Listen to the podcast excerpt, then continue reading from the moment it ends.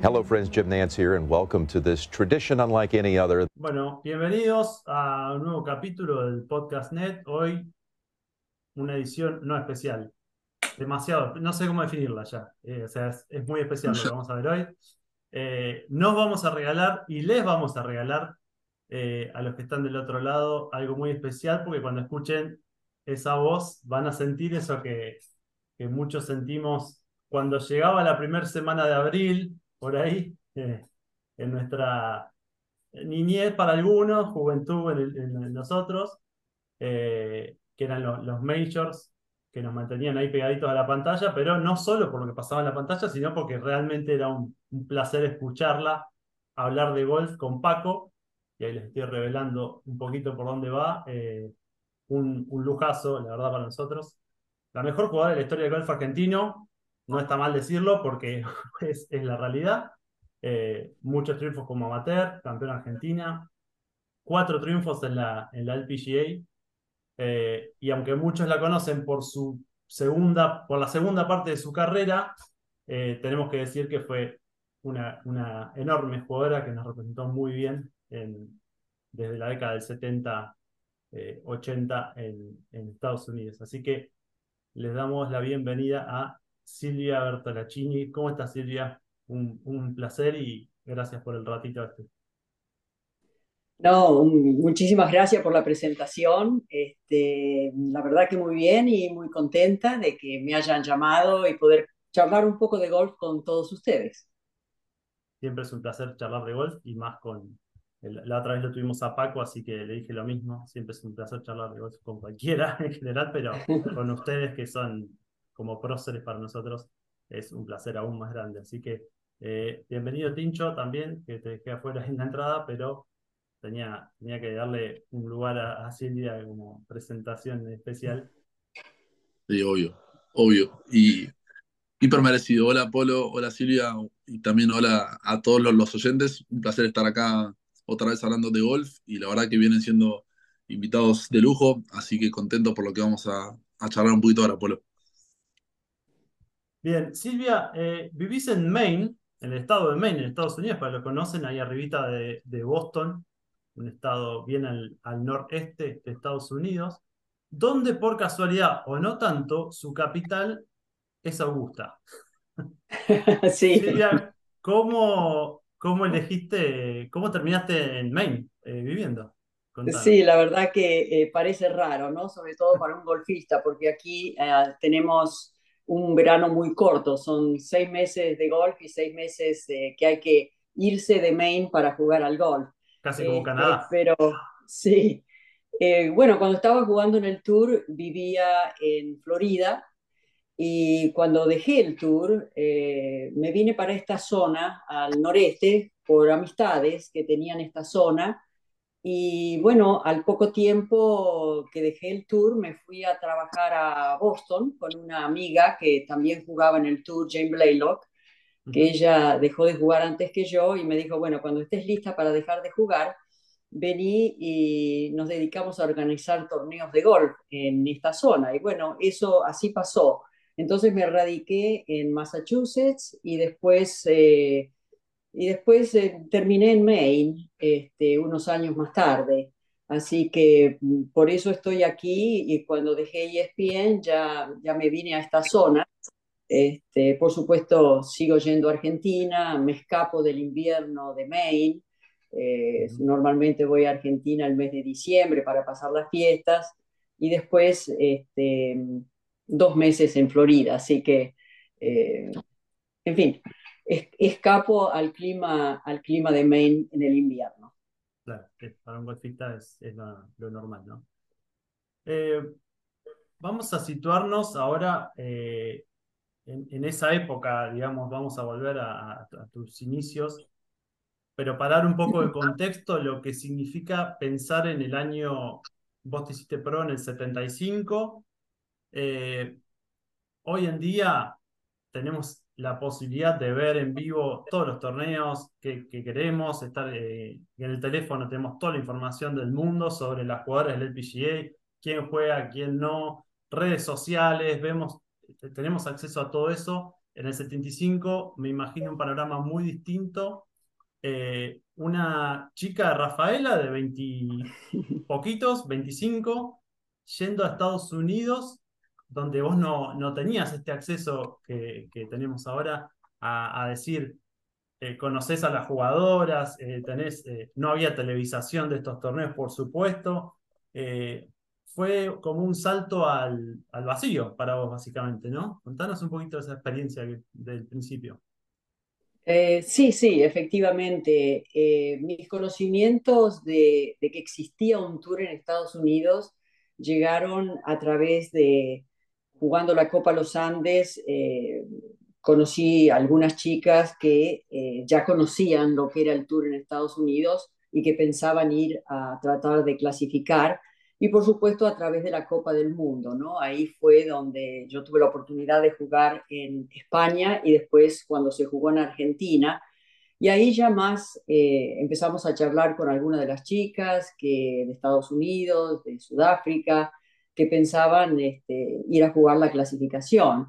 Y ahí vino un poco mi, idea de qué lindo sería, eh, pero creo que fue cuando estuve jugando en, Colombia. Estaba jugando un torneo en Colombia cuando me ofrecieron un socio del Club de los Lagartos junto con un socio este, de patrocinarme si quería ir a Estados Unidos a tratar de clasificar para el tour de la LPGA. Y tal cual vos dijiste, yo no tenía muchos conocimientos, ni sabía cuántas jugadoras había, ni quién era la mejor jugadora, nada de eso. Pero en esa oportunidad hablé con mis padres y mi padre me dijo, mira, si no lo haces te vas a arrepentir toda la vida. Y creo que eso me dio un empujón para decir, ¿por qué no? Este, me quedé en Colombia y me fui a clasificar a Kendall Lakes en el estado de Florida. Fui con otra chica colombiana. Este, y bueno, perdón, la primera vez fuimos a Ohio Ninguna de las dos clasificó y para mí yo pensé, bueno, se terminó este, el intento y sin embargo mi sponsor me dijo, no, probá, a los seis meses en esa época había otra escuela. Así que ahí fue en Kendall Lake, volví a Florida y clasifiqué y bueno, ya me quedé en el tour uh, y eso fue, sí, 1975.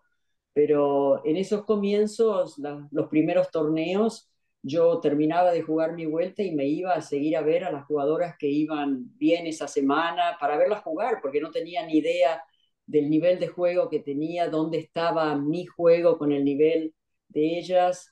Así que fue toda una aventura tratando de ver cómo encajaba yo en todo eso y, al mismo tiempo tratar de aprender inglés para poder moverme eh, de un torneo al otro, este, ya que de golpe, viste, tenía que hacer mis reservas de hotel eh, y todas esas cosas que yo no, no estaba al tanto de todo eso. Ahí Silvia, te hago una pregunta porque me da mucha curiosidad. Eh, ¿Qué edad tenías? Yo tenía 25 años, así que no era tan chica como hoy en día, creo que empiezan mucho más jóvenes. Eh, ya tenía 25 años, quiere decir que tenía por lo menos este, alguna forma de moverme por mí misma, ¿no es cierto? Sí, pero quizás lo que es interesante, y me parece, y te quería preguntar por ahí, es que ahora por ahí lo que cambió es que el camino está mucho más, eh, digamos, allanado para Estados Unidos, como, como hablaba Polo, pero el camino del profesionalismo para las latinas sigue siendo bastante aventurero y no hay tantas eh, la verdad que por suerte hay más, pero, pero si vamos al caso argentino no hay tantas. Yo para poner un poquito de contexto y aprender, te quería preguntar un poco el contexto en Argentina de golf femenino. ¿Cuál era cuando vos te fuiste a hacer esta aventura? ¿Vos tenías alguna, alguna referente? ¿Había algo en Argentina de golf femenino? Bueno, había muy buenas jugadoras argentinas, por supuesto, en ese momento, amateurs, eh, Chicha Conen, eh, Maggie Maglione, eh, Susana Patrici, muchísimas, Cristina Brandes, eran todas las, buenas jugadoras de toda esa época. Por supuesto estaba Beatriz Rosselló y María Julia Caserta, que nosotros éramos las tres que estábamos las más amigas, por así decir, que representábamos a la Argentina en la Copa Los Andes, en la Copa del Mundo. Este, pero por supuesto que el profesionalismo en ese momento no, no existía para nosotros, no era algo que seguíamos, no salían los diarios, no veíamos nada, no estaba en televisión. Este, me acuerdo una vez haber ido, habíamos jugado la Copa Los Andes en Uruguay y tuve la oportunidad de conocer a Faye Crocker. Eh, por supuesto, en, esa, en ese momento yo tenía probablemente 15 o 16 años, sabía quién era Faye Crocker, pero no tenía ni idea años más tarde después dije, qué tonto no haberle preguntado mil cosas, ¿no es cierto? Una jugadora que ya había ganado el US Open en los Estados Unidos, pero yo era el no saber qué era, ver, jugar en Estados Unidos era como decir, ¿qué es eso? ¿No es cierto? Este, pero no, nosotros en esa época no conocíamos nada, no había perspectivas, es decir, el sueño más grande que teníamos en ese momento era la Copa Los Andes y después jugar en el Mundial de Aficionadas. Este, realmente fue esos dos torneos abrieron el paso para que yo pudiera después llegar a Estados Unidos. Una vez en Estados Unidos, eh, dijimos que llegaste en el 75, eh, en el 77 ganaste tu, tu primer torneo, eh, uno de los, de los, famosos, el Colgate Far East, que se jugó en, en Asia, ¿no? ¿En sí, en Singapur. En Singapur. Eh, y le ganaste a jugadoras que, obviamente, de las históricas, que están en, los libros de historia y son eh, Hall of Fame, muchas de ellas, eh, Pat Bradley, Donna Caponi, Katy Whitworth. ¿qué, a ver, qué, qué, sentiste en ese primer torneo que, ganaste? ¿Sabías que podías ganar? O sea, estás, estabas a la altura ya, mentalmente decías, yo puedo ganar, o recién ahí te, cayó que estabas eh, como para, para competir mano a mano con esas jugadoras que ya a esa altura ya sabías que eran, eran más, eh, no históricas, pero eran las referentes, ¿no? Sí, bueno, eh, como te digo, fue un proceso, ¿no? Y creo que el primer año fue para mí acostumbrarme a viajar, a jugar todas las semanas, a, medirme para ver si mi juego estaba al nivel del juego de ellas. Y creo que me, de a poco me fui dando cuenta de que no estaba tan lejos. Mis scores no estaban tan lejos de los scores de ellas. Eh, me faltaba sí mucho quizás con el juego corto, pero mi pegada era tanto en distancia como en consistencia semejante, ¿no es cierto? No, eh, y bueno, eh, cuando gané ese primer torneo, yo creo que fue una sorpresa. No sé si en algún momento pensé que podía ganar, pero tampoco por mis... Eh, este, terminaba dentro de las 15, 20 primeras en todos los torneos. Quiere decir que estaba relativamente cerca de tener una buena semana y poder ganar.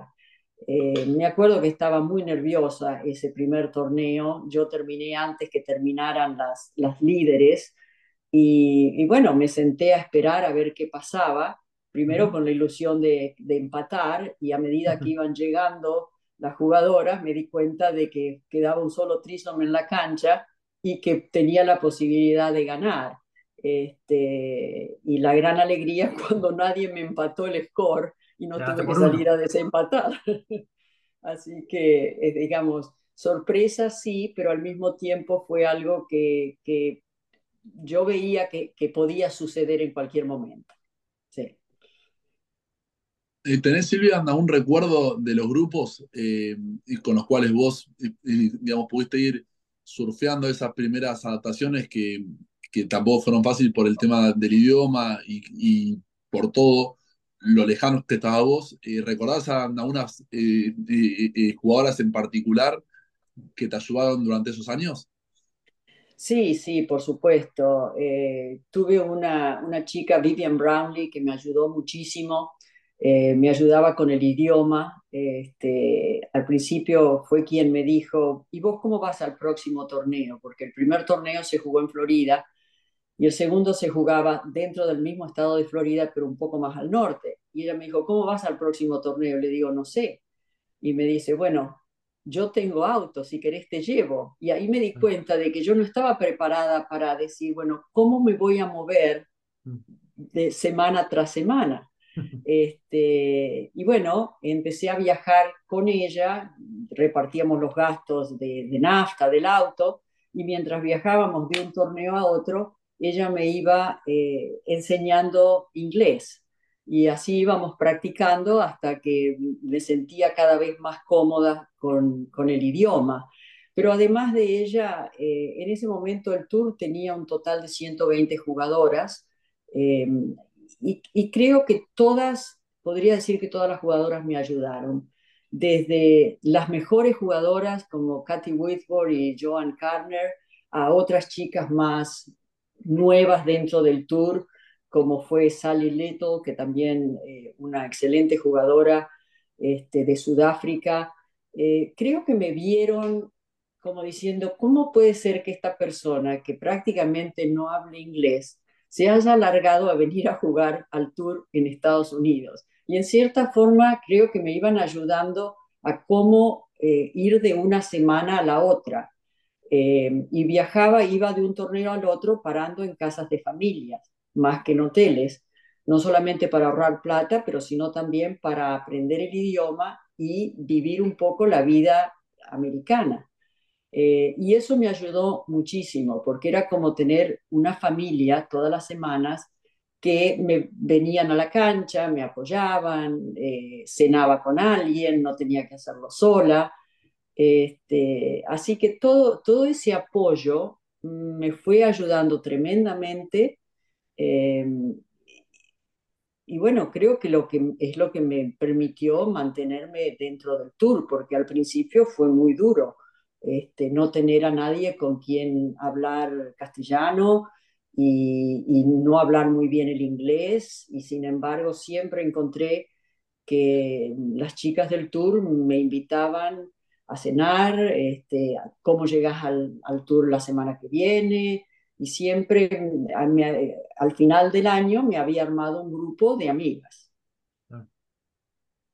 bueno, mucha diferencia de, lo que es hoy en día el golf, por supuesto, con el, con el acceso a, college y cómo se aceleraron las cosas, la calidad de jugadoras, en varones sobre todo, y en mujeres también, eh, la calidad de jugadoras, que el acceso a college ya desde el otro día hablamos con, con Majo Marín, la colombiana que ya es top 20 del mundo, eh, acaba de entrar a Arkansas, que es un programa universitario muy importante, que sé que tuvo a Gaby López, jugadoras, eh, María Fassi.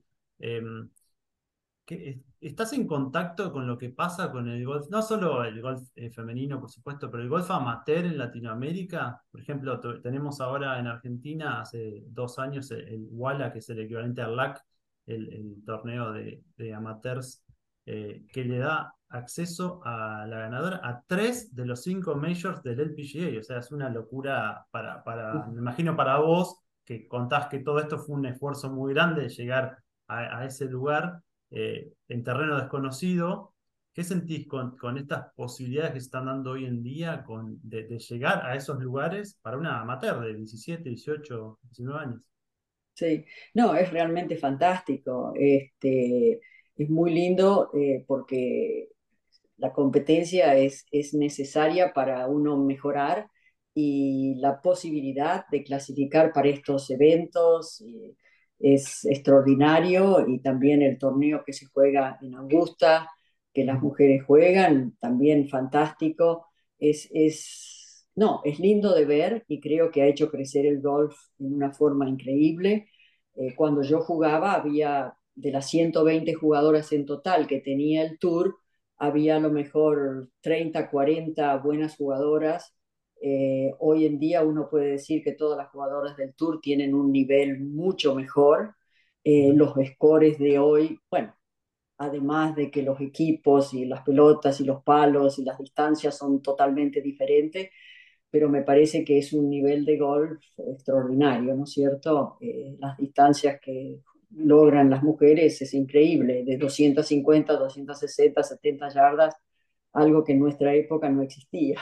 Bueno, este fin de semana estuvo Lexi Thompson jugando en el PGA Tour, y eh, jugando mano a mano a los hombros, a los hombres y pegando, está bien, era un lugar en el, más en, Nevada, cerca de Las Vegas, en un lugar que, es, eh, que vuela más la pelota y todo, pero había drive de 300 yardas. Una mujer. Sí, sí, sí, no, es, increíble, es increíble, pero no, eh, es una ventaja tremenda y yo creo que son oportunidades lindas. Me encanta que tengan las mujeres esas posibilidades y como vos decís, a través de ya la competencia a nivel amateur te hace que conozcas a muchas, muchas otras jugadoras y después las universidades que te abren la puerta para competir después a nivel universitario y por eso hoy en día cuando las chicas se reciben a los 21, 22 años están más que listas para entrar al tour de la LPGA y empezar a ganar.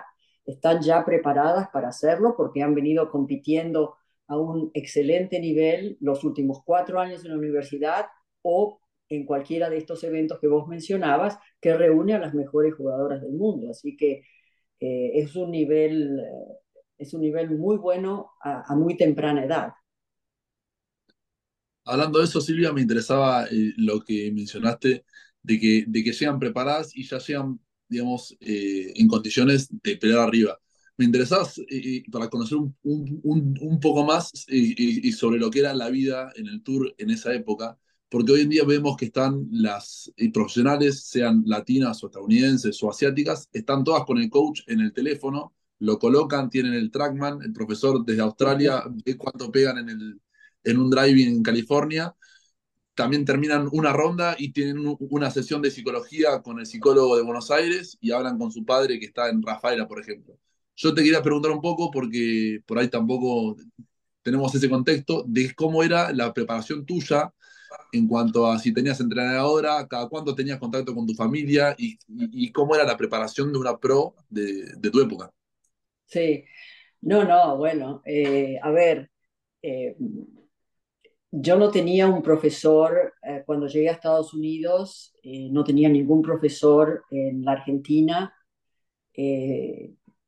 primero, siendo jugadora de Rafaela, una cancha de nueve hoyos, no teníamos un profesional estable en el club, teníamos un profesional que cada tanto venía este, a dar clases, eh, por lo general eran los socios del club que recibían la revista Golf Digest y nos íbamos todos a la cancha de práctica a probar algo que decían. Eh, por supuesto, seguíamos, mi papá tenía el, el, libro de Jack Nicklaus, el libro de Ben Hogan, Así que siempre era leyendo algo, pero no tenías un profesor enfrente que te estaba filmando que te estaba haciendo muchas correcciones. Y cuando yo llegué a Estados Unidos, no tenía un profesor. Este, fue recién, yo llegué en el 75, recién en el año 79 tuve un profesor y fue gracias a que jugué en el torneo en el Mixed Team con Jim Colbert y él lo tenía a Jimmy Ballard de profesor. Y entonces fue él que me dijo, anda a verlo a Jimmy, es muy bueno, ta, ta, ta, me puso en contacto y empecé eh, con él, fueron mis primeras lecciones formales de golf. Em, pero no, ahora es mucho más eh, técnico quizás, ¿no? Ese avance y hoy en día creo que si tomas un, jugador de golf de 12, 13, 14 años ya lo ponen en el trackman, ya los filman eh, y tienen swings mucho más armados de lo que teníamos nosotros quizás en esa época. Eh, en épocas pasadas, tanto hombres como mujeres, los swings eran raros en cierta forma. Vos tenías a un Arnold Palmer, nada que ver con un Jack Nicklaus y nada que ver con, ah, qué sé yo, un Tom Watson, todos diferentes. Hoy en día prácticamente uno toma las jugadoras coreanas, por ejemplo, y tienen un swing que es evidentemente armado como si fuera con un robot, ¿no es cierto? Y todas eh, un swing mm, perfecto en cierta forma, ¿no? Técnicamente hacen muchísimas cosas bien eh, y aprenden a temprana edad. Eh, a veces ayuda, a veces no ayuda, parálisis por análisis, ¿no es cierto? Uno empieza a analizar cosas de más. Nosotros aprendimos más a jugar por sensaciones. Hoy en día es terminología que a veces yo ni siquiera entiendo, ¿no? P1, P2, P6, P7. En fin, es, casi eh, como estar en, en, otro, en, otra, en otro lugar. Pero, ¿cómo, sirvió también, cómo sirvió la, esta tecnología que ahora te hace entender eh, con números, digamos, con información, por qué eh, tal movimiento se tiene que hacer de distintas formas y esa información creo que también elevó el nivel técnico de los jugadores, porque ahora hay una información que antes nadie era, no se podía medir. Todo era timing, todo era manos, y vos lo veías a, a, Arnold Palmer con sus manos así y pegar tiros, eh, y nadie, nadie sabía por qué. Hoy en día se entiende el por qué, el spin, el, el lie, el loft, eh, eh, que todo, todo lo que tiene que ver desde la medición del trackman para que un tiro salga como tiene que salir y no de, la otra forma. ¿no? Sí, no, no, sin ninguna duda, nosotros era todo por sensaciones. Este, y hoy en día los jugadores saben mucho más y creo que eh, se pueden arreglar mejor el swing por todo ese conocimiento que tienen de, de, de, biometría, eh, es decir, causa, consecuencia y todo lo que uno tiene que, aprender, ¿no es cierto? este, pero sí, son todas ventajas y creo que se, se, nota, se nota en la cantidad de buenos jugadores y en la cantidad de, chicos que juegan bien eh, a temprana edad y la competencia es feroz. Hoy en día, para triunfar en cualquiera de los dos tours, tenés que tener un nivel muy, pero muy bueno, porque hoy en día decir puedo jugar en par no sirve para nada prácticamente a nivel profesional. Este, es muy exigente y bueno, por eso juegan por toda la plata que juegan. Totalmente. Yo, eh, eh, Polo, tenía una más y, ya sé que después tenemos que, digamos, que pasarla a la etapa de, de ESPN y todo, que también tengo ganas, pero tenía una pregunta más sobre Silvia Jugadora porque yo por lo menos, no sé vos, Polo, pero recuerdo eh, de siempre ver las esos recortes que hacía ESPN con los tips de Silvia, que yo, por lo menos siempre los tenía ahí vistos.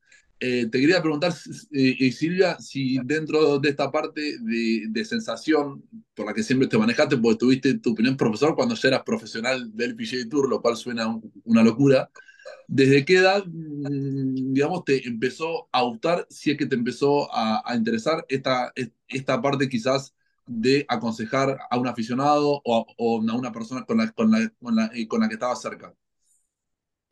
Bueno, eh, jugando en el tour, jugando las laguneadas, ¿no es cierto? Los proams, eh, siempre jugás con tres amateurs y, y todas las veces siempre te, preguntan si ves algo, decime, y muchas veces tratando de ayudarlos con el swing, eh, empecé a, darles algunos consejos. Y no hay nada que da más satisfacción cuando puedes ayudar a alguien a mejorar el juego. Y muchas veces con una pequeña, con un pequeño arreglo, el jugador de golpe, ay, ahora le estoy pegando bien, qué bueno. Y siempre me gustó eh, aprender, a pesar de que yo aprendí por sensaciones y con muy pocos conocimientos técnicos, siempre me interesó aprender el por qué, ¿no es cierto? ¿Por qué ese tiro sale así? Mm, me gustaba saber. Todavía ahora este, me gusta saberlo. Este, y bueno, eh, por eso me, entusiasmó mucho el tratar de aprender de los motivos, por qué se le pega la pelota de esta forma o de la otra, y también a, enseñar a, mis amigos y en un momento también cuando dejé el tour, eh, pensé en ser profesional para, para enseñar, ¿no? Este, pero después eh, decidí en contra por algún motivo, pero me interesa y siempre me interesó tratar de, ayudar a, a, poder jugar mejor golf. Bueno, pasamos por Silvia jugadora, eh, ahora pasamos a la parte por la cual más gente te conoce todavía, porque es la más, eh, más reciente. Eh, yo personalmente, el primer recuerdo que tengo es del Masters del 96, que fue el de Faldo, que le ganó a Norman. Ese fue mi primer, eh, mi primer major que tengo en la cabeza de punta a punta, digamos, y creo que desde, desde ahí nunca más me perdí un major, así que seguramente vos lo tenés muy bien eh, grabados a cada uno de esos. Te escuché decir que, sos, que eras en ese momento bastante fan de Norman y que te dolió bastante esa, ese 96. que, que tenía, recordemos, que entró Norman al domingo con seis golpes de ventaja y hizo 78, creo, el, el domingo y Falde hizo 67 y, y se lo llevó. La verdad tuvo un pésimo día Norman. Eh, ese es mi primer recuerdo que tengo con las transmisiones de, de ESPN. Eh, me imagino que vos ya estabas ahí, porque sé que eh, el 98 fue tu primer año en Augusta, pero ya venías haciendo la, las transmisiones, ¿no? Contanos un poquito de eso, de, de cómo arrancaste en ESPN en los, en los 90 y después eh, Augusta en particular. Sí, eh, bueno, yo jugué en el Tour 15 años, desde 1975 hasta 1990. Sí. Eh, y cuando terminé me fui a trabajar a Boston con Jane Blaylock, como les conté antes. Este, cuando un día recibí un llamado telefónico en la oficina, eh, una chica de ESPN que me, decí- me, me dijo, mira, yo soy colombiana, me asignaron eh, transmitir golf y me encontré con alguien que me dio tu número de teléfono, que vos hablas castellano y que sabés de golf, y entonces querías que me dijeras eh, o que me hicieras algunas traducciones para yo poder después hacer la transmisión. Y entonces empezamos y ella me empezó a preguntar este, cómo le dicen a, al fairway, le digo fairway, y cómo le dicen al green, green, y cómo le dicen al, al pajarito. Le digo, no, le dicen Verdi. Eh, y entonces ahí me dijo, uy, yo no sé si voy a poder transmitir, porque algunas cosas las dicen en inglés, otras cosas las dicen en castellano. Le digo, sí, hay una mezcla. Este, y entonces me dijo, ¿y vos no estarías interesada en, en transmitir golf para ESPN? Le digo, mira, yo nunca hice ni golf, ni, ni, ni televisión, ni radio, ni nada, pero que me llamen por decir, acá esto total no va a pasar nada. Y a los dos o tres días me llamaron de ESPN si quería ir a hacer una prueba para, para transmitir golf, que ellos empezaban a transmitir golf en castellano para Latinoamérica. Bueno, y así fui, me fui un día para ESPN y hice la prueba. Este, y me dijeron, bueno, si querés empezar la semana que viene, ya podés empezar. Y me largué pensando, es una experiencia más, nunca pensando de que iba a durar eh, haciendo ese trabajo, no sé, no pensé en un futuro como en, en ESPN. Y bueno, vino un año, vino el otro y, y terminé 28 años transmitiendo para ESPN. Así que fue, fue toda una experiencia. Eso, Silvia, me interesaba más la parte de las primeras, eh, de, los primeros torneos que tuviste. Eh, ¿tuviste, digamos, algún tipo de, de coaching? ¿Hablaste con alguien o, o directamente eh, te pusieron en el del uno y te dijeron, bueno, arrancá a comentar lo que ves? Porque es cierto que, que uno tiene la experiencia de escucharte ya con un montón de años bajo el brazo y, bueno, y, y ni hablar con Paco, pero, pero ¿cómo fueron las primeras apariciones tuyas que estabas, me imagino, expectante?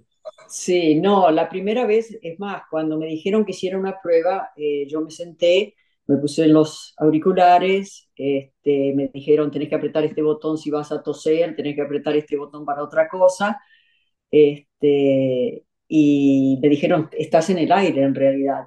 Y yo le digo, pero ¿cómo? ¿Pero no es una prueba? No, porque en realidad no teníamos a nadie para transmitir y entonces aprovechamos que vos habías venido y bueno, así empecé. Y empecé con un muchacho que en realidad no hablaba muy bien castellano tampoco, él eh, era americano y su castellano era bastante pobre.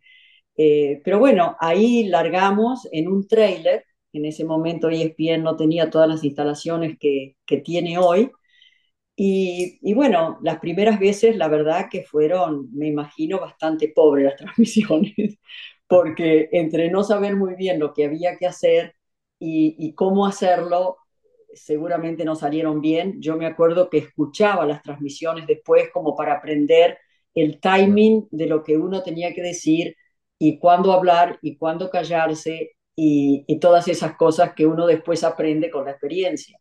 Y tuve la suerte una vez de trabajar con un uh, Jay Randolph, eh, un conocido este, comentarista de golf en televisión, eh, y con él aprendí mucho porque él me indicaba cuándo hablar y cuándo era suficiente. Y entonces fue casi como eh, una forma de, aprender a, a, que la televisión muestra mucho y que menos dice uno, mejor es para el que está escuchando del otro lado, porque el que se sienta a ver, se sienta a ver el partido de golf con alguien que le vaya informando cosas, pero no necesariamente que le describa lo que está viendo.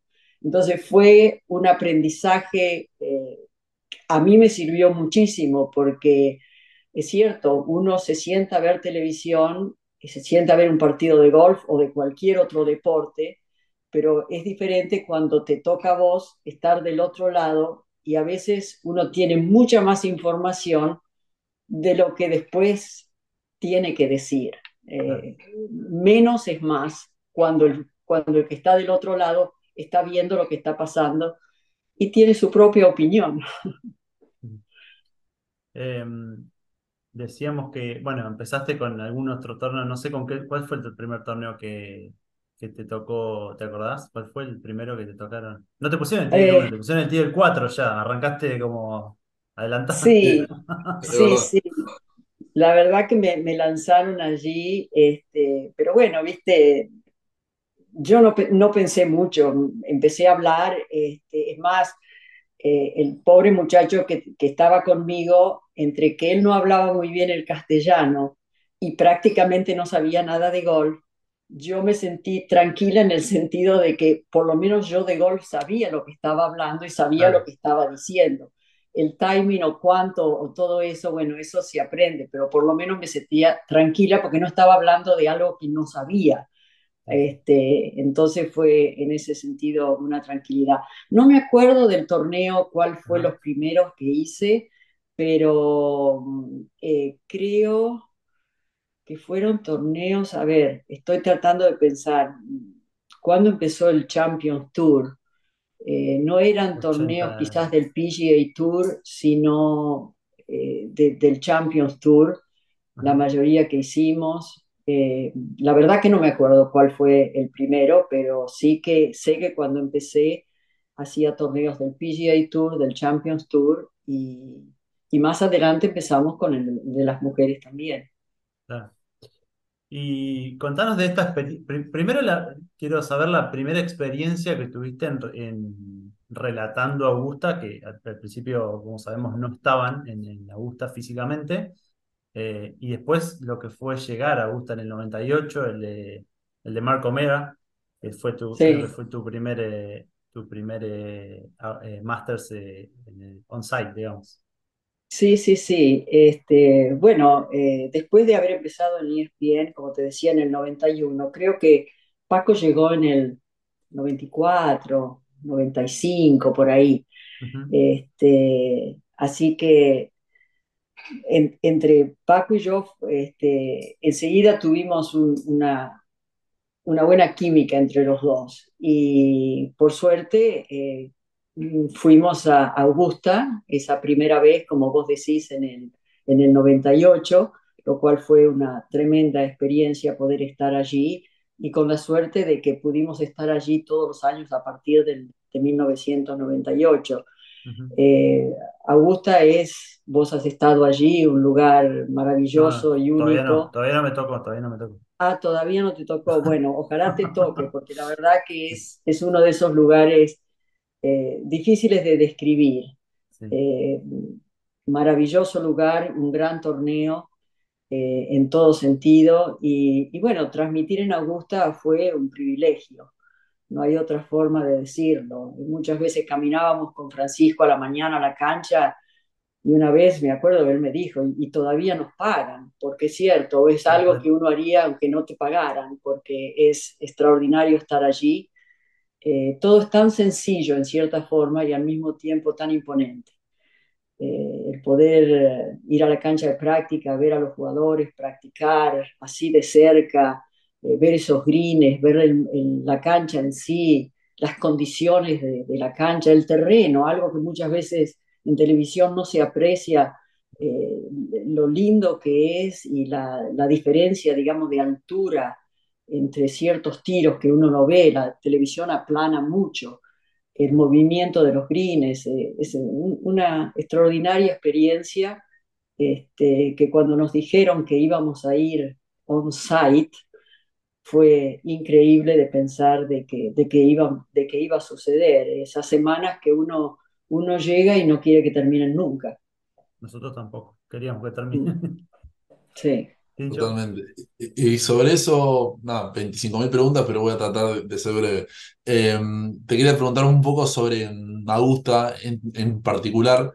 Eh, lo hablamos un montón este año porque hicimos una cobertura particularmente fuerte porque fue Mateo Fernández Oliveira, un aficionado argentino con el cual teníamos eh, mucha relación. Te quería preguntar a vos en lo personal, no sé si en ese primer Augusta, pero en, en el resto, si tenés algún hoyo preferido o, alguna actividad, algo en Augusta que vos cada vez que ibas te gustaba hacer. Puede ser desde algo golfístico o de algo extra golfístico. Algo que, en particular que, eh, que recuerdes.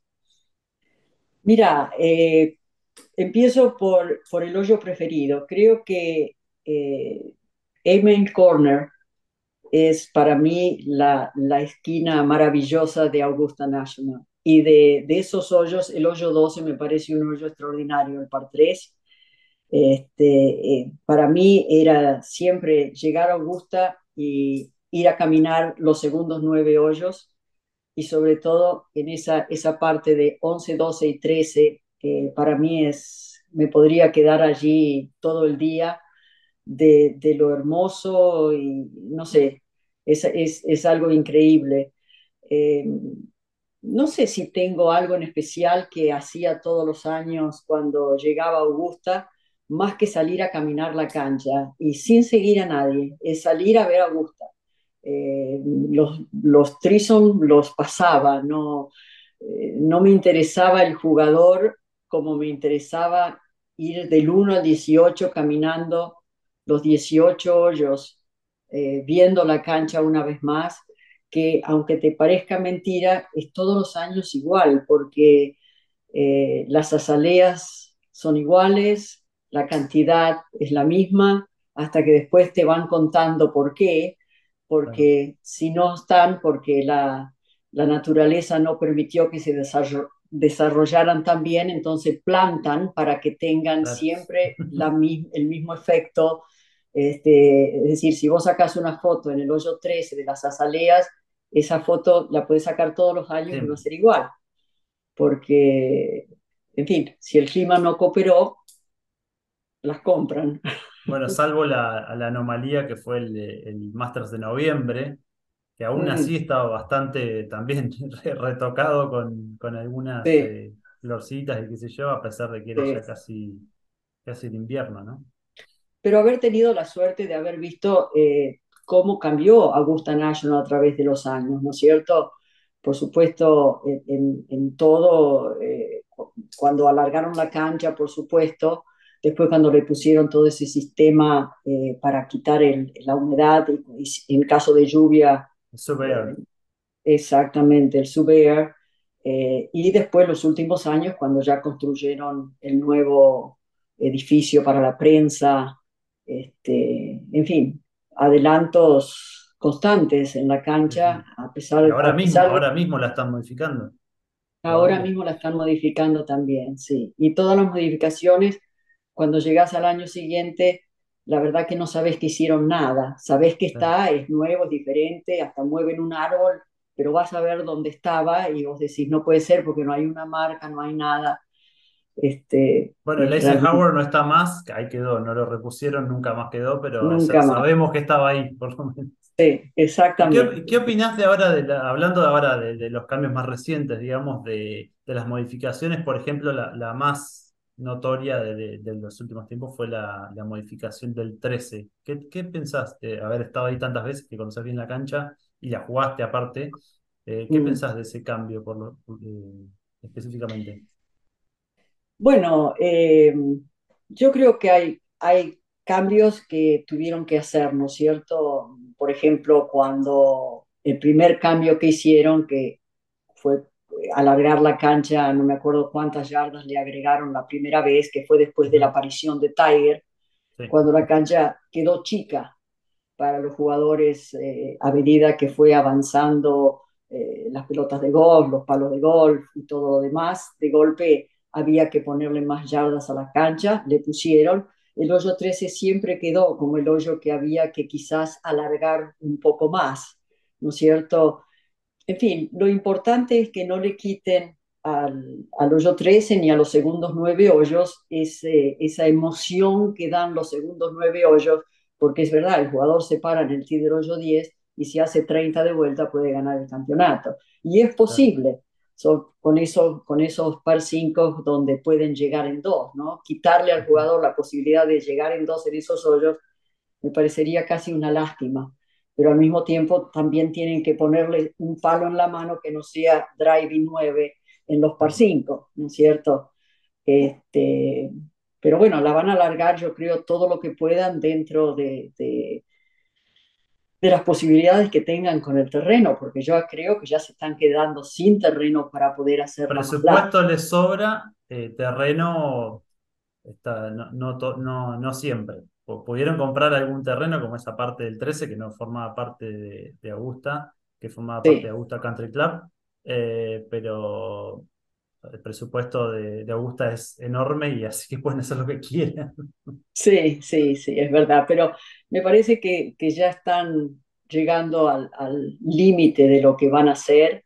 Eh, la cancha se defiende muy bien con los greens y a menos que les toquen días de lluvia previo al torneo o lunes, martes, antes de que empiece el torneo en sí el día jueves, la cancha se defiende muy bien, porque esa cancha cuando está rápida eh, no es nada fácil. Eh, así que me parece que sigue siendo una de esas canchas divertidas para ver. Eh, cualquiera, cualquiera de los Masters es entretenido. En relación a eso, Silvia, para mí es una pregunta, digamos, obligada. Te quería preguntar sobre el, el Máster argentino por excelencia, que fue el del pato. Yo por lo menos me acuerdo específicamente que estaba en la cama de mi papá, estaba con mi papá, con mi mamá y con mi hermano, y me acuerdo hasta, hasta las palabras. Fue como algo muy intenso para, para todo el golf argentino. Eh, te quería preguntar un, un, un, un, poco qué recordás de esa parte de, de relatar algo que ya de por sí es intenso, como el Masters y la definición, pero el, lo que se suma cuando es un jugador argentino. ¿Qué recordás un poco de esa transmisión en particular? Sí, bueno, eh, recuerdo muchísimo porque lo sufrimos enormemente. Eh, una gran alegría, ¿no es cierto? Por supuesto. Este, a mí me faltaban las palabras. Al final le dije a Francisco, seguí vos porque yo no puedo más.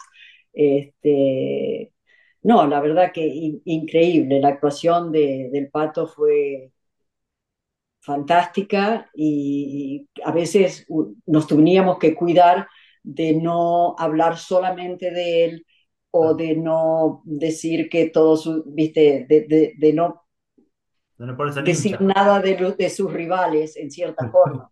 Pero es muy difícil cuando tenés un jugador eh, argentino, latino, que está peleando para ganar el campeonato, no hay ninguna duda de que uno está haciendo fuerza para que ganen este, y, fue emocionante porque, en fin, viste que hasta que no se firma, no se termina el último hoyo, uno no sabe lo que va a pasar y estuvo muy peleado, así que tremendo, tremenda alegría y, la de él, la, alegría del pato eh, también. Eh, fue muy lindo poder compartir eh, después de que él haya ganado una fiesta que le hace el club, digamos, al campeón y nos invitaron a todos nosotros a compartir la mesa con él y con invitados que él tenía esa semana. Así que eh, también otro privilegio que tuve la suerte de ser partícipe gracias a esa victoria de Pato. Sí, pues yo pensaba ahí, no, para cerrar nada más como follow-up, yo pensaba la diferencia que hubo de ahí, de ahí eh, eh, digamos, con lo que había sido el US Open de Oakmont, que por ahí fue tan, tanta la sorpresa y estaba Tiger y hasta el final estaba Fury y el pato terminó tan temprano que no sé si, si, si la definición fue tan eh, apasionante como lo de Masters, que además al ser en Augusta es como todo más mágico. entonces yo por lo menos el relato de ustedes me quedó hiper grabado lo de Augusta porque fue algo que hasta la definición me parece que, que fue de película. Sí, sí. Sí, las dos en realidad. Lo de Oakmont también fue increíble, es verdad. Este, no, sí, las, las dos veces, las dos veces fue increíble haber estado allí, haberlo relatado y haber compartido después con él los momentos después de la victoria, haber visto la reacción del pato y la alegría que tenía. Eh, eso fue algo especial que no, nunca voy a olvidar. Y la de 2013, bueno, que se escapó también por un... El otro día veía la repetición, de vez en cuando la miro esa, ah. el, chip es el 18 de... Hay que verla esa porque sigue, sigue indoliendo lo, cerca que pasa. Sí. Tremendo lo que... Pensar lo que, hubiese, sido, eh, que, no sé, lo pensaba el otro día, el, primero, el, US Open fue la sorpresa, eh, el Masters era más esperado porque era una cancha que le gustaba mucho, siempre, había estado cerca, jugaba bien, eh, no sé, esa semana jugó muy bien y bueno, está bien, fue sorpresa también, pero menos que la otra vez. Y la de 2013 era como una frutilla del postre, que era, hubiese sido, la verdad, que estuvo tan cerca. estuvo tan cerca, tan cerca que es verdad. Eh, duele de pensar eh, que no se haya dado, pero, pero sí, otra gran actuación. Sí. Y otro, te, llevo a otro, a otro Masters especial, este por otras razones, pero fue el de, el de Tiger de 2019 que también todos creo que nos, nos pegó de alguna forma, eh, porque ya, a ver, yo soy fanático de Tiger, nunca apostaría en contra de Tiger, pero era como ya más difícil, eh, había ganado Tour Championship, eh, venía jugando relativamente bien, pero pensar que podía ganar otra vez un Major era un poco más optimista, si querés, eh, y que haya pasado eh, de la forma que pasó, creo que fue, y encima, para vos en particular, que fue el, último de, que, estuviste ahí en, en, Augusta, la verdad que fue, un regalo de Tiger, sí. ¿no? Sí, no, la verdad que sí. Eh, yo también, fanática de Tiger desde, desde sus comienzos y con el haber podido transmitir todos los majors que Tiger ganó en su carrera me pincho, me, parece mentira haberlo, haberlo hecho, ¿no es cierto? Eh, y es verdad, el del 2019 fue algo inesperado, algo que diría solo Tiger lo podría haber hecho, ¿no? Porque ya, no sé, lo sacó de la galera y sin embargo concretó y terminó ganando lo que sería su último major porque me da trabajo pensar de que pueda haber otro major en su, en su carrera, ¿no es cierto? Sobre todo ahora. Pero no, increíble, increíble lo, lo, de Tiger, toda su carrera y su carrera en Augusta especialmente fue algo fuera de lo normal. Eh, en ese sentido me siento privilegiada de haber tenido la oportunidad de ver todos los majors de Tiger, la carrera de Annika Sorenstam, la carrera de Lorena Ochoa prácticamente todo eso lo hicimos en ESPN. años del golf que para mí marcaron lo que el golf es hoy, ¿no? Eh, el avance que tuvo el golf a partir de Tiger, todos lo sabemos, lo que es la cantidad de dinero por la que se juega hoy en día, no hay ninguna duda, todo es el efecto Tiger Woods, pero fue al mismo tiempo para de Tiger, de Annika, de Lorena, para el golf femenino, para el golf latinoamericano, y lo estamos viendo, ¿no? Hoy en día, en todos los tours, eh, la cantidad de jugadores eh, latinos es, gracias a ese momento que estoy marcando sí, sí, sí, y, y, cómo el golf ha crecido en todo el mundo y creo que muchísimo en los últimos años también. Y todo es ese efecto, ¿no? Así como uno puede remontarse un poco más y decir, si no hubiera sido por Arnold Palmer, si no hubiera sido por Nancy López, Mm, eh, no sé si la televisión hubiera, eh, hubiera tomado ah, el golf en la forma que lo empezó a televisar, pero tanto Palmer como Nancy, un carisma único, imposible de describir la atracción de la gente hacia, hacia ambos jugadores y los dos le, le hicieron dar un salto enorme a, a su respectivo tour y después llegó Tiger, y después llegó Annika, y después para nosotros llegó Lorena Ochoa, número uno del mundo, una jugadora latinoamericana. ¿Qué más podemos pedir, no es cierto? Y todo eso dio entrada a Gaby López, a María Fassi y a todo el resto de las jugadoras este, latinoamericanas que tenemos hoy en día participando en, en, los distintos tours y con muchísimo éxito y, y un gran futuro. Así que y vos este, estuviste en primera, en primera fila de todos esos, como, claro, pensaba, de, pensaba del, del, del, abrazo de Tiger del 97 cuando gana con su papá, al abrazo con el hijo en el 2019, ese círculo, la verdad que haber estado ahí. No, es, es extraordinario, extraordinario. Y, y por ese crecimiento del golf a partir de, de Tiger, eh, la oportunidad para nosotros de haber podido ir a Augusta todos esos años y continúa, y también haber podido ir a alguno de los otros majors, si bien no íbamos regularmente como íbamos a Augusta, íbamos US Open, PGA Championship, nunca nos mandaron al, al British Open Championship, no, no, a transmitir directamente desde allí, este, pero al resto sí, y no, cuando uno puede estar en el torneo físicamente ahí toda la semana, es una experiencia muy diferente para nosotros que estar en el estudio, en ESPN, transmitiendo el torneo, ¿no es cierto? El poder caminar por la mañana, la cancha, este, poder hablar con los jugadores, ir a la cancha de práctica, hacer todas esas cosas, este, para poder llevarle al público realmente eh, lo que uno sentía que podía llegar a pasar, los lugares más complicados de la cancha, eh, la altura del RAF, todo visto eh, por nosotros mismos, todo eso creo que era tremendamente importante estar allí en el lugar. Y la alegría también de en todos los años de esa que te estoy mencionando, creo que fuimos logrando un equipo realmente bueno en ESPN, con Paco nos llevamos bien desde el comienzo, desde que nos dijimos hola, de ahí ya nos llevamos bien.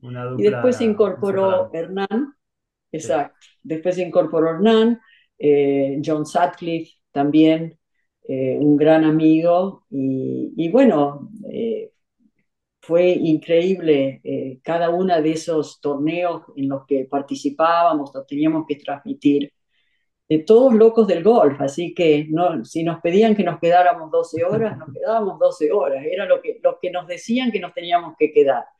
Y había, dos, este, había otros locos de este lado de la pantalla que también se quedaban 12 horas eh, mirando porque la verdad que no, que es eso que vos decís, la verdad que se transmitía y, y por algo hoy en día se recuerda como algo tan especial también para los que somos fanáticos del golf también, eh, las transmisiones, porque se transformó en algo especial. La transmisión en sí misma, digo, no solo el torneo, escucharlos a ustedes eh, es algo, no sé, es como se transforma en algo muy simbólico para los que somos fanáticos del golf, en particular del Masters, por lo que vos decís, porque estaban siempre y, están muy relacionados con el, con el nombre de Augusta National, pero en todos los otros medios también. Sí, no, la verdad que sí, y en fin, eh, por eso para mí fueron años este, maravillosos, los recuerdo con tremendo cariño. Eh, lamenté mucho cuando en el 2019 eh, recibí el llamado de que, de que ESPN hacía eh, una reorganización. Este, y bueno, llegó el momento, digamos, de dejar. Yo ya venía con un pie adentro y un pie afuera de ESPN, este, pensando que tenía que llegar el momento de dejar, ¿no? Por, por mi edad, más que nada. Este, pero probablemente hubiera seguido si todo hubiera seguido igual. Pero bueno, así pasaron las cosas y después vino todo lo, lo del COVID, que fue otra etapa, ¿no es cierto? Pero, pero me quedo con unos recuerdos muy lindos de, de una etapa de, de, todo lo que me dio el golf, ¿no? Tanto como jugadora, como comentarista, como directora de un torneo de golf de la LPGA, eh, siempre relacionado con golf, así que eh, maravilloso este, y muy agradecido. Eh, te quería preguntar, ahora que me puse a pensar en, la, en lo que pasó con Taipo, vos el último decís que fue en 2019, después no, no te vimos más al aire, pero quería, ver, quería preguntarte a vos cómo viviste lo de Tiger después del 2019, de, del accidente que tuvo y en la situación en la que se encuentra ahora, que por supuesto ya es muy difícil pensarlo, como decíamos antes, eh, compitiendo al mismo nivel con, con, todos estos jugadores que estamos viendo ahora, ¿no? Eh, ¿cómo, ¿cómo, viviste toda esta parte de, la, de, la, la, caída de Tiger con este tema del accidente y su pierna y el último, el último Masters que jugó que se lo vio, la verdad, sufriendo bastante en Augusta, con una cancha pesada que había llovido un montón y se lo veía sufriendo bastante. ¿Cómo lo viviste? Sí, este, no, por supuesto, eh, con lástima, pensando de que realmente terminaba su carrera, ¿no? Pero al mismo tiempo eh, pienso de que una carrera extraordinaria como hizo Tiger, se tiene el que sentar y pensar este, todo lo que, lo que logró en su carrera es realmente, no creo que vaya a haber otro jugador que pueda pasarle cerca al récord de Tiger Woods. Eh, creo que Tiger ahora está muy entusiasmado con, con, su hijo, con el golf de Charlie, que es muy bueno, este, involucrado con él y seguramente tratando de ayudar a otros eh, jugadores a, digamos, a, a, mejorar su juego al máximo nivel que puedan. Sé que es muy amigo de Justin Thomas, de Ricky Fowler, este, sabe que puede ser una gran influencia en el golf por todos los años que él quiera y lo, creo que hay una posibilidad que juegue ahora en su torneo, ¿no? En este a fin de año, a fin de noviembre. Pero, exacto, a, a, nivel profesional, digamos, que vuelva, que lo volvamos a ver competir, mm, me da trabajo pensar de que vaya a suceder. Me parece que para él, después de, de esta operación, caminar 18 hoyos, caminar 72 hoyos va a ser muy difícil, más todo lo que implica también los días de práctica. Está por cumplir ahora 48 años no, y no es lo mismo caminar St. Andrews que caminar Augusta, por supuesto, para esa pierna. No, para nada, para nada. Así que creo que lamentablemente hemos visto a Tiger, no sé si lo volveremos a ver competir en una cancha de golf o no, pero ojalá lo sigamos viendo por muchos años más involucrado con el golf, como capitán de equipos de Copa Ryder, como todo lo que el golf le puede, digamos, ofrecer a Tiger o, Tiger le puede ofrecer al golf, mejor dicho. Ojalá lo sigamos viendo porque me parece que sigue siendo una persona que todos escuchan. Eso seguro. ¿Dicho? Mm. No, yo sinceramente no sé, Polo, si tenés más. Yo me quería hablando dos horas, pero me quiero quedar un poco con el cierre que hizo Silvia en cuanto a, su carrera en el golf, que lo nombró de forma muy resumida a lo que es toda una vida. Y para mí es, es muy lindo y y, tiene mucha casualidad que justo ahora estemos eh, por arrancar en nuestra la previa para Iguala y todo, que es un torneo importante para nosotros.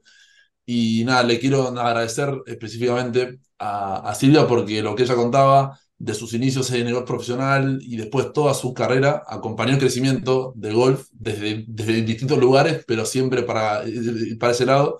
Y, y, que gente como nosotros estemos trabajando, digamos, hoy en día en, en estos torneos eh, aficionados, de mujeres, y gracias a, personas como ella, que además para mí lo que le suma que hoy no entró es que nunca en las, en las transmisiones nunca hacía eh, una autorreferencia. Eso es algo que a mí siempre me quedó y un, poco esa simpleza y el menos es más que hoy lo dijiste, se nota y desde mi lado era nada más para hacer ese cierre y agradecerte un montón por lo que le has eh, dado a golf en general. Bueno, muchas gracias. La verdad que les agradezco el contacto, eh, me da la oportunidad de saludar a toda la gente con quien este, eh, no los veía, pero cuando transmitíamos este, nos, encantaba después cuando la gente nos mandaban eh, mails o correspondencia diciendo que estaban escuchando, que habían disfrutado el torneo. Nosotros aprendíamos mucho de la gente que nos estaba escuchando por los mensajes que nos mandaban. Y eh, siempre lo consideré que poder eh, hacer las transmisiones era, era un privilegio y, bueno, Eh, creo que el golf me ha dado muchísimo desde muy temprano y tuve la suerte de que fue mi carrera durante toda mi vida, este, primero como jugadora y después este, como comentarista. Eh, me abrió las puertas para muchas cosas, así que cuando a veces la gente me pregunta, ¿volverías a hacer todo? Digo, sí, exactamente lo mismo, un poquito mejor, pero me gustaría hacer el mismo camino. Así que les agradezco a ustedes el contacto este, y bueno, siempre deseándole lo mejor y tratar de hacer avanzar el golf lo más posible porque es un gran deporte que no solamente se puede practicar de joven, sino toda la vida. Y eso este, es impagable. Creo que tuviste una influencia mucho más grande de lo que vos crees en mucha gente, eh, porque esas transmisiones quedaron pegadas y creo que de tanto como jugadora como en este rol de, comentarista, por el cual mucha gente te recuerda, eh, influyó en muchos de nosotros para que los que nos gustaba el golf nos guste más todavía y, la verdad que eso te lo, eh, de forma personal y en forma general, te lo, te lo agradecemos todos los que, los que amamos el golf. Así que muchísimas gracias por eso y por este ratito de, charla con, con nosotros. Bueno, muchas gracias a ustedes y bueno, espero conocerlos en algún momento en vivo y en directo. Cuando vengas a Argentina, seguramente estaremos en contacto. Así que muchísimas gracias, Silvia. Gracias, Silvia. Un abrazo grande. un abrazo. Gracias.